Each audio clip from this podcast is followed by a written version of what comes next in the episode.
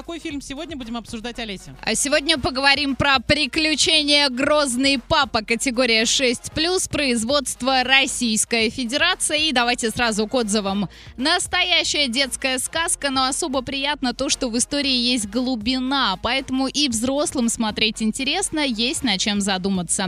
Некоторые сцены прям на слезу пробивали, а иногда я искренне смеялся вместе с сыном.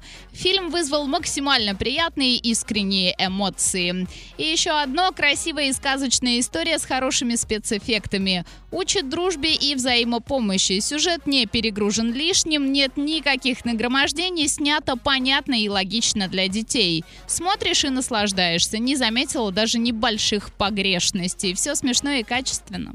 Сходите, посмотрите в кинотеатре «Мир» и составьте свое мнение.